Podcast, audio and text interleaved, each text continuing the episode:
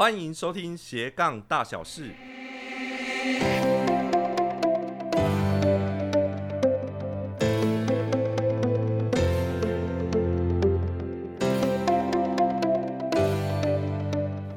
Hello，你好，我是瑞。今天是斜杠大小事的第五集播出啊，其实对我来讲还蛮快的，一下子就已经累积到第五集了。呃，在当时录制之前呢，我给自己设定了两个目标。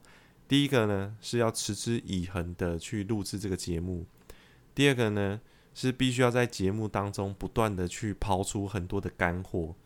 那因为这个节目的初衷是希望可以帮助到你正在斜杠或者是你准备斜杠的朋友们，希望透过我的节目呢，可以给你一些启发，或者是给你一些新的想法。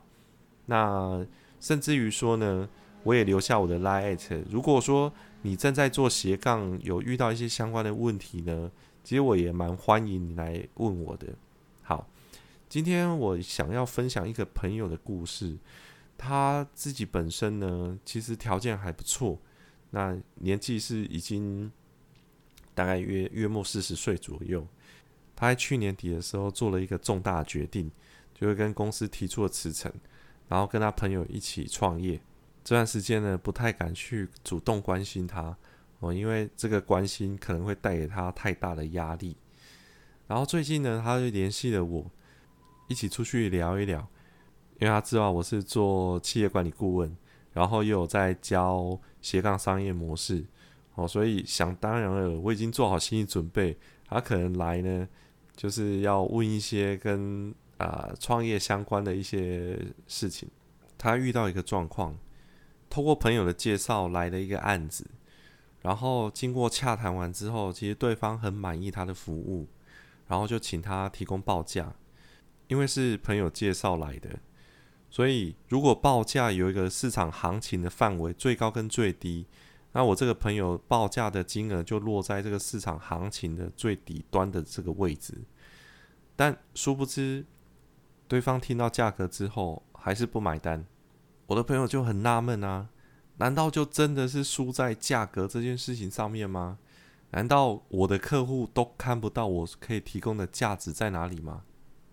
这个时候我就反问他：如果今天市场杀出来一个人，价格随便开，可是可以做到差不多的服务，那如果你是客户，你要选择谁？这就是很多人在做斜杠的时候常常会面临到的问题。已经不是在比服务的品质，而是在比价格的高低。那到底我们该如何去让客户看到我们的价值，甚至于愿意付更高的金额来买我们的服务呢？我常常会举一个室内设计师跟装潢师傅的案例去做一个比喻。什么是装潢师傅呢？装潢师傅就是在替你服务的时候，他只问你。要什么材质、什么形状、什么时候施工，然后就报价给你，在时间内施工完成，然后收款走人。哦，这就是装潢师傅会提供的服务。反观室内设计师所提供的服务就会更加细致，他会在意你居住的体验感受，然后了解你使用的情境是什么，然后试着。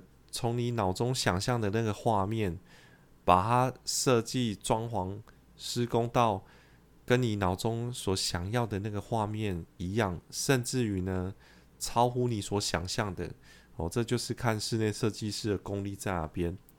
但总而言之，这个室内设计师可以做的事情，绝对会跟装潢师傅所做的事情呈现出来结果，绝对会完全不一样。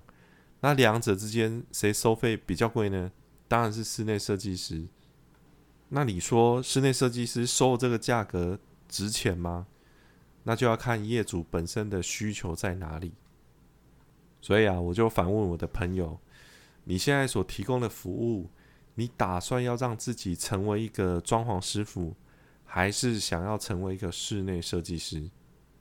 我问他这个问题的重点是在于协助他去。定位好他的服务到底要放在哪一个位置？如果他想要以室内设计师的定位来定位自己的服务，那他势必就需要去整合更多的资源，来提升他的服务可以带来的价值感。什么是价值感？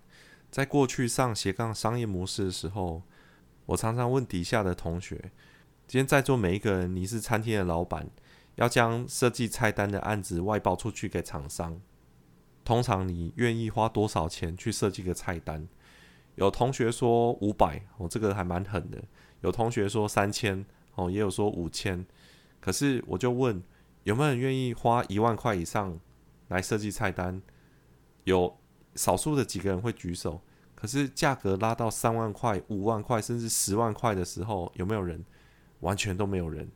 然后我换了另外一个方式来问：如果今天有个厂商他做了创意的提案，将这个菜单设计成一个财神爷的帽子，然后让每一个到店来的客人都会拿起这个菜单，当做是财神爷帽子戴在头上来拍照打卡，哦，把它放到社群、IG 或脸书上面。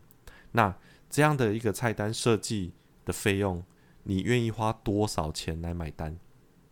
你知道外面餐厅要让客人去打卡，可能会送一盘肉，那个价格大概就是落在一百块，或是一百五十块、两百块左右。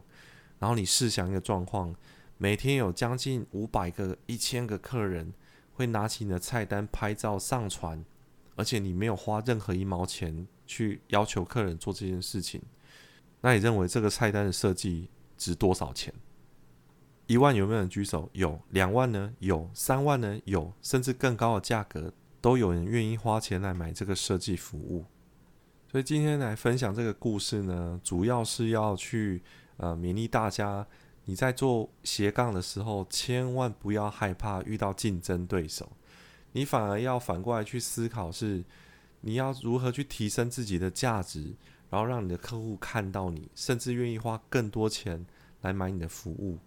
但是千万不要误会，每一个人都要做成像我刚才提的这个故事案例，就是你非得要把自己搞得很有创意，然后去收比较高的费用。其实也不一定，因为有些客户他追求的就是 CP 值，或者是说他追求的就是预算考量型的。哦，所以这个重点还是来自于说。你到底遇到什么样的客户，或者是说你到底锁定什么样的客户族群？你到底想要做什么样的生意？好喽，节目到尾声，呃，希望你喜欢今天的节目。